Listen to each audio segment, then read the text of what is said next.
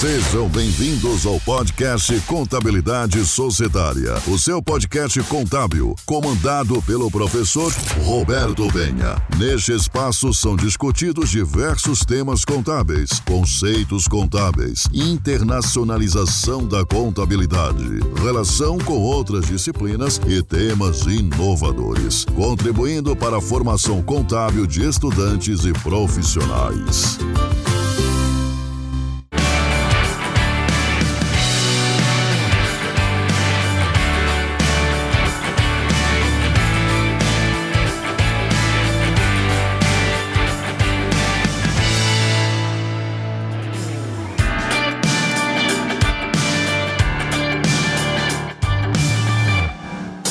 Seja muito bem-vindo ao podcast Contabilidade Societária. Quem fala com você é o professor Roberto Penha. Hoje vamos estudar o tema fusão, cisão e incorporação. Uma temática muito interessante e que, se você acompanha um pouco do mercado corporativo, são diversas as operações nesse sentido que ocorrem constantemente. Essa semana, só, por, só para poder elucidar um pouco melhor esse, esse item, houve a aquisição da Isinvest, uma das grandes corretoras de investimento aqui no Brasil, foi adquirida pela Nubank, aquele cartão de crédito que é o roxinho, né, que você usa. Esse cartão de crédito aí adquiriu a Isinvest. Então, só para você ter uma dimensão de como é esse mercado, certo? E como registrar isso? Como reconhecer o que é de fato uma fusão? Quando é uma incorporação? E o que é uma cisão? Esses pontos serão esclarecidos na aula de hoje. Então peço sua atenção e vamos lá.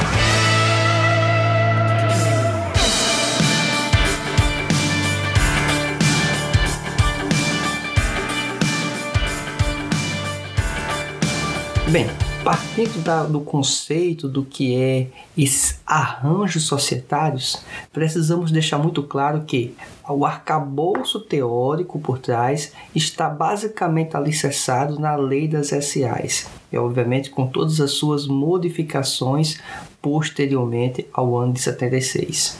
Contudo, vale ressaltar que isso que é mencionado na aula de hoje é uma exposição breve e introdutória. Por que disso? Via podcast fica complexo fazer os lançamentos contábeis à apresentação. Então, para o aprofundamento disso, recomendo que você assista o vídeo sobre essa temática no YouTube. Esse vídeo terá as operações de lançamentos contábeis e a explicação. Agora, o elemento teórico, o aprofundamento necessário da base para esses lançamentos contábeis, uma parte significativa desse conteúdo você vai ter acesso aqui via esse podcast. Então, dada essa consideração inicial, vamos lá. Primeira temática que vamos tratar sobre esses arranjos societários é preciso mencionar que ao longo da história o processo de fusão, cisão, incorporação, principalmente fusão e incorporação, é muito comum. Pense que algumas grandes empresas que se consolidaram ao longo do tempo, elas vão adquirindo ou vão incorporando ou se fundindo a outras organizações, por N motivos. Às vezes para poder eliminar um concorrente, incorpora-se, incorpora-se inclusive com o propósito de eliminar esse concorrente, retirar essa marca do mercado, retirar esse produto que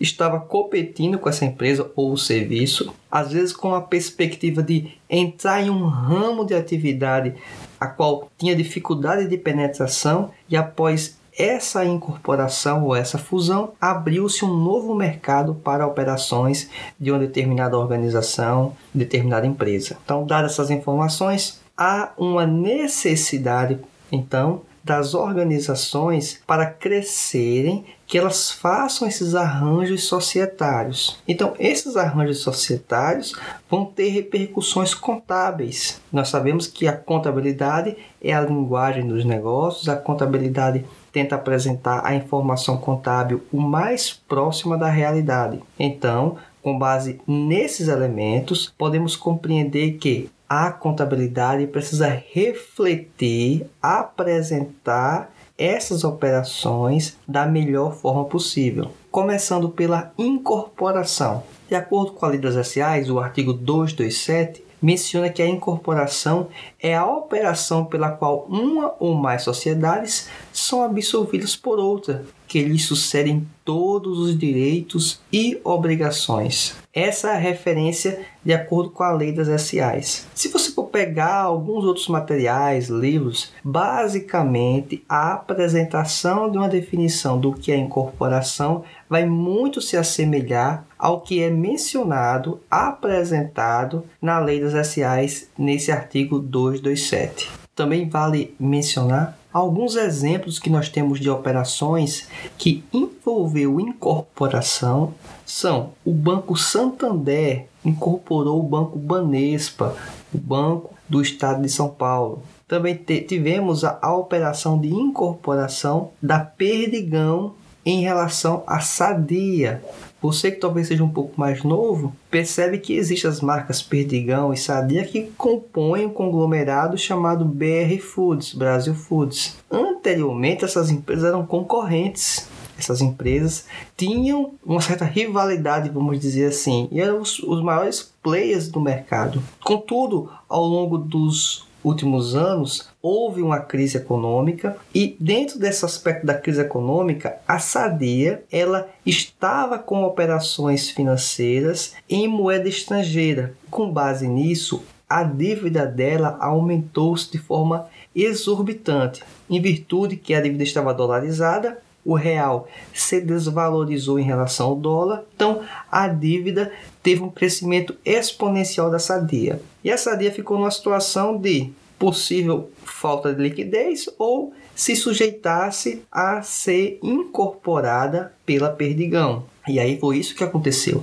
A Perdigão incorporou a Sadia. Esses arranjos societários precisam deixar, deixar muito claro na sua mente que não necessariamente essa incorporação há necessidade de alterar-se as marcas, mudar os nomes, deixar de utilizar a marca, não. Não existe nenhuma obrigação nesse sentido. O que cabe mencionar é que essas operações elas precisam passar pela aprovação do órgão responsável pelos processos de fusão, cisão, incorporação, para que evite problemas no mercado. E esse organismo é chamado CARE, é um conselho que existe de defesa econômica. Então, para que evite, por exemplo, situações de monopólio, de oligopólio, que pode prejudicar as demais empresas menores e, inclusive, principalmente o consumidor final. Pois imagine só que uma grande empresa ou um conglomerado que trabalha praticamente exclusivamente com um determinado produto ou serviço, ela vai ter a liberdade de poder precificar do jeito que quiser. Ou você paga aquele preço, ou você não tem o um produto ou serviço. E aí, com base nessas possibilidades, esse organismo ele entra em relação à validação ou não dessas operações. No caso da Perdigão e da Sadia, essa operação foi aprovada. Aprovada com a seguinte orientação. Alguns produtos que as duas empresas possuíam, vou dar só um exemplo para vocês. Não, é, não aconteceu, eu acho, exatamente com esse produto, mas só para ilustrar. Tem-se a pizza Sadia e tem a pizza Perdigão. E aí, digamos que esse setor de pizza, elas, duas empresas já antes do processo de incorporação, tinham 90% do mercado. Para que forçar a concorrência, uma dessas marcas teve que deixar de ser apresentada e vendida como pizza. Por exemplo, a Perdigão. Faz um tempo, inclusive, que eu não vejo pizza da Perdigão. Posso estar equivocado, mas acho que a situação da pizza foi exatamente uma das situações que ocorreram. Deixou-se de trabalhar-se com a venda da pizza da Perdigão. Essa informação aí você pode fazer uma checagem, poder até mesmo inclusive confirmar e comentar aí nos comentários do site Contabilidade Societária em relação a essa situação, se é, se não é, se tem outros produtos, como foi um pouco dessa história da fusão, na verdade não, da, da incorporação da Perdigão em relação à Sadia.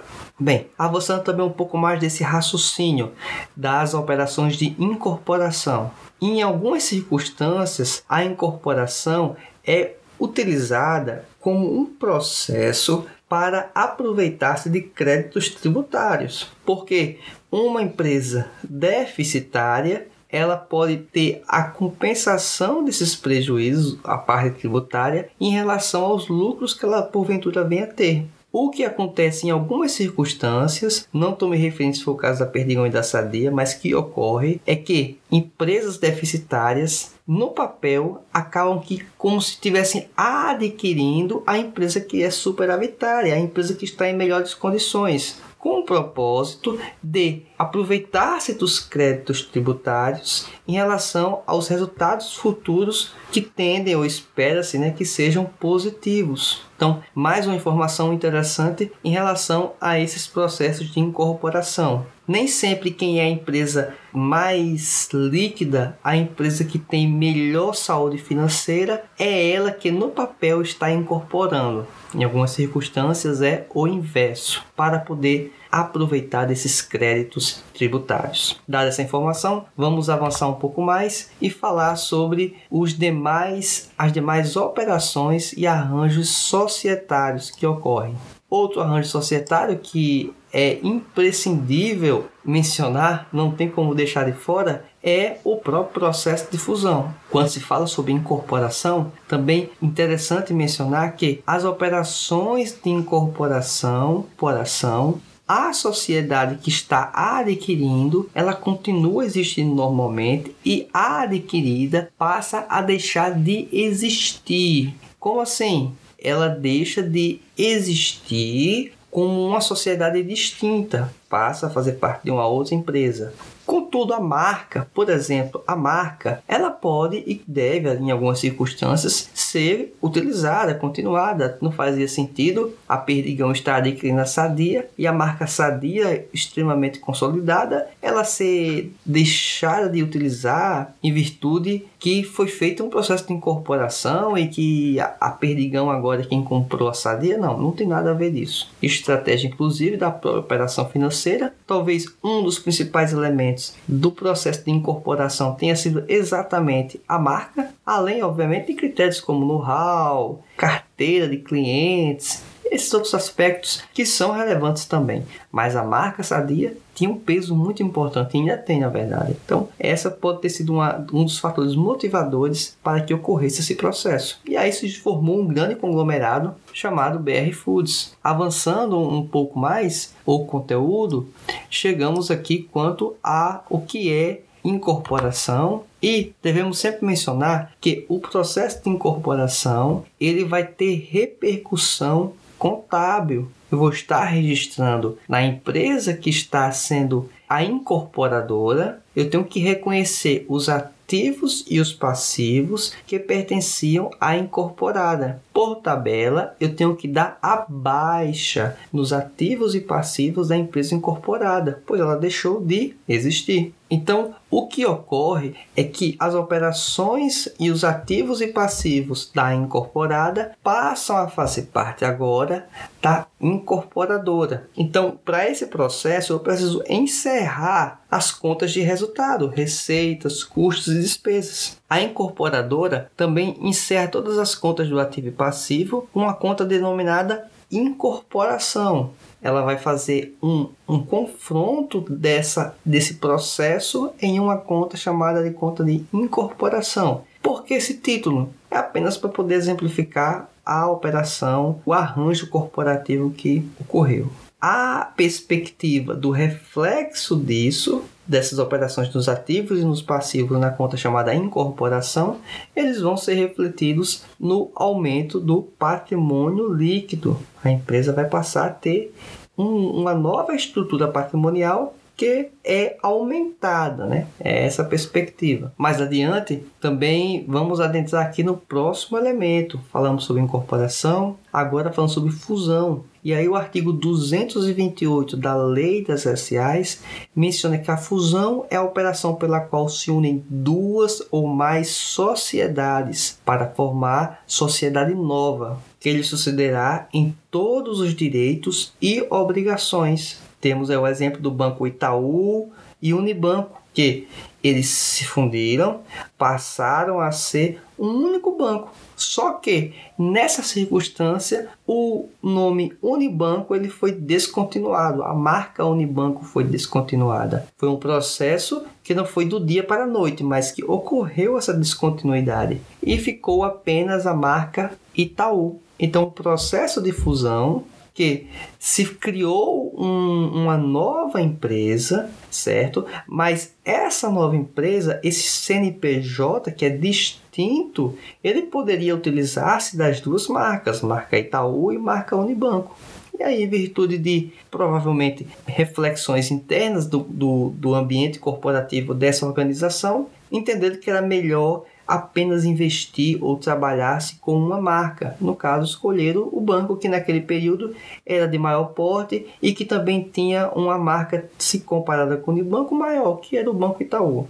E aí permaneceu o nome Banco Itaú nessa nova empresa que foi criada, que surgiu após a fusão do Itaú com o Unibanco. Também temos a operação da Azul com a Trip, foi um outro exemplo de operação de fusão. Então, duas companhias aéreas, elas se juntaram e o nome da empresa seguinte continuou sendo Azul e era a marca inclusive mais consolidada também. Pensando aqui num outro ramo, o ramo de cerveja, teve um, uma, um processo de fusão que é muito lembrado. Se você quer falar sobre fusão, não tem como deixar de falar sobre o processo da Brahma e da Antártica, que formou a Ambev. A Brahma e a Antártica eram as maiores marcas de cerveja naquele período pré-fusão e elas resolveram se fundir me lembro muito bem, acompanhava né, os telejornais. O que ocorreu nesse processo de fusão é que também teve mais uma vez a aprovação do CAD, que era o organismo de defesa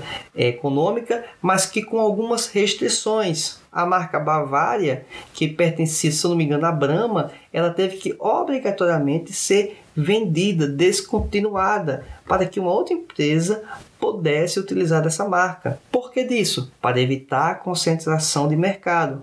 E alguns até entendem que existe, naquele período, na verdade, ficou o mercado bastante concentrado do ramo de cerveja e também de outras bebidas no grupo Brahma e no grupo Antártica, no caso anteriormente chamado de Ambev. E aí essa Ambev teve uma série de outras operações, outros arranjos societários, inclusive externos ao Brasil, mas o nome Ambev é o nome que pegou e provavelmente se você estiver conversando com alguém, vão mencionar a essa operação, essa empresa chamada de Ambev de Brahma e Antártica, mas que tem operações já em outros países também. Na operação de fusão, os lançamentos contábeis para a constituição desta nova organização, ela é feita numa empresa que é criada com base na extinção dos ativos e passivos das empresas que foram fundidas. Então pense aí em relação à Brahma e em relação à Antártica.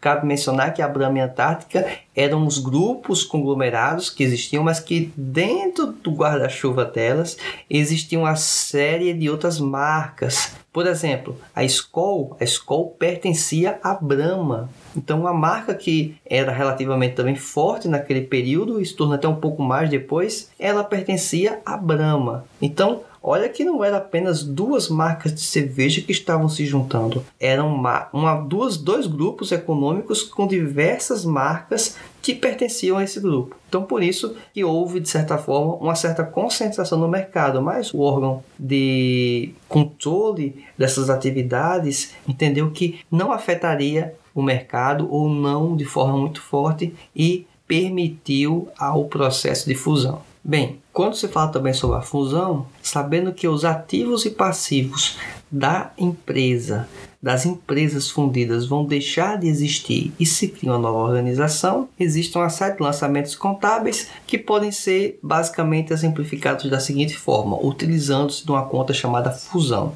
E nessa conta fusão, você vai receber a débito os valores que eram ativos numa empresa que estava sendo extinta e lançamentos a crédito dos valores que constavam no passivo. Então, para encerrar um passivo da empresa, tem saldo credor, preciso fazer um lançamento a débito e a contrapartida na conta de fusão. A variação do ativo em relação ao passivo, basicamente vai compor o PL, sabendo que o PL é o residual da diferença do ativo em relação ao passivo. Então, é essa a estrutura de lançamentos contábeis de ambas as empresas que foram fundidas, que deixaram de existir. É essa a perspectiva. Aí alguns pontos importantes a mencionar quanto ao processo de fusão. As sociedades que foram fusionadas, elas têm que encerrar suas contas de resultado, receitas, custos e despesas,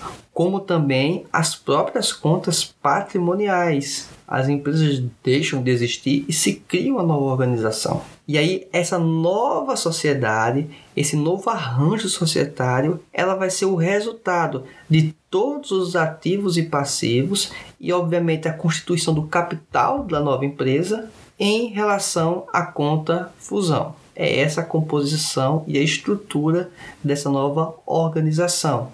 E a opção de utilizar-se de marcas é algo que é uma decisão interna dentro da organização se achar interessante utilizar ou não, mas é uma nova empresa, por mais que utilize o nome, a marca que já é consolidada de uma das empresas que foram fusionadas ou até mesmo as duas. Bem, logo após a explicação do que é incorporação e do que é fusão, chegamos no terceiro arranjo societário, chamado de cisão. Bem, o que é que diz a definição de cisão de acordo com a lei das SAs? O artigo 229, 229 diz o seguinte: a cisão é a operação pela qual a companhia transfere parcelas do seu patrimônio para uma ou mais sociedades, constituindo-se para este fim ou já existentes.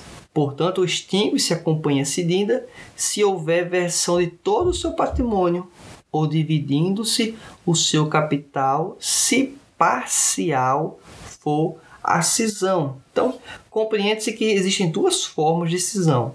Uma cisão total, uma empresa deixa de existir para abrir duas ou três, um desdobramento, como pode existir uma cisão parcial. Parte de uma empresa é desmembrada, é separada e passa a formar uma nova organização. E essa segunda empresa, ela obviamente só existe por causa dessa cisão que ocorreu na empresa, digamos, mãe.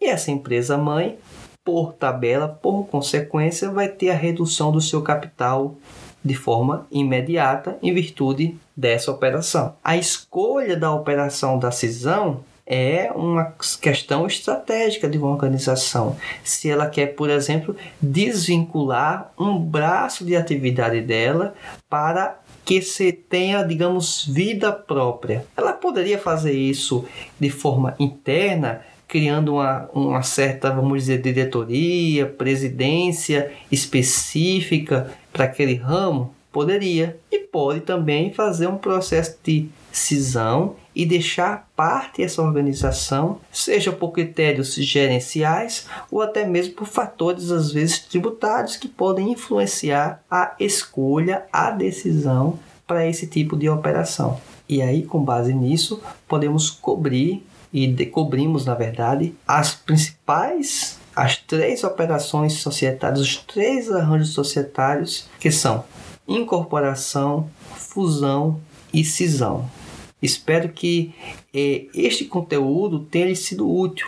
Então, se ele foi útil, peço que você compartilhe com algum colega, com alguma pessoa que você conhece que também você entenda que vai ser útil. Então, assine esse podcast, siga, seja na sua plataforma que, comum que você utiliza ou também você pode acessar isso via o site contabilidadesocietária.com.br. Lá você vai ter acesso também a esse material e que você possa se aprofundar nesse tipo de conteúdo, nesse conhecimento e que você possa crescer no conhecimento da contabilidade e de suas nuances.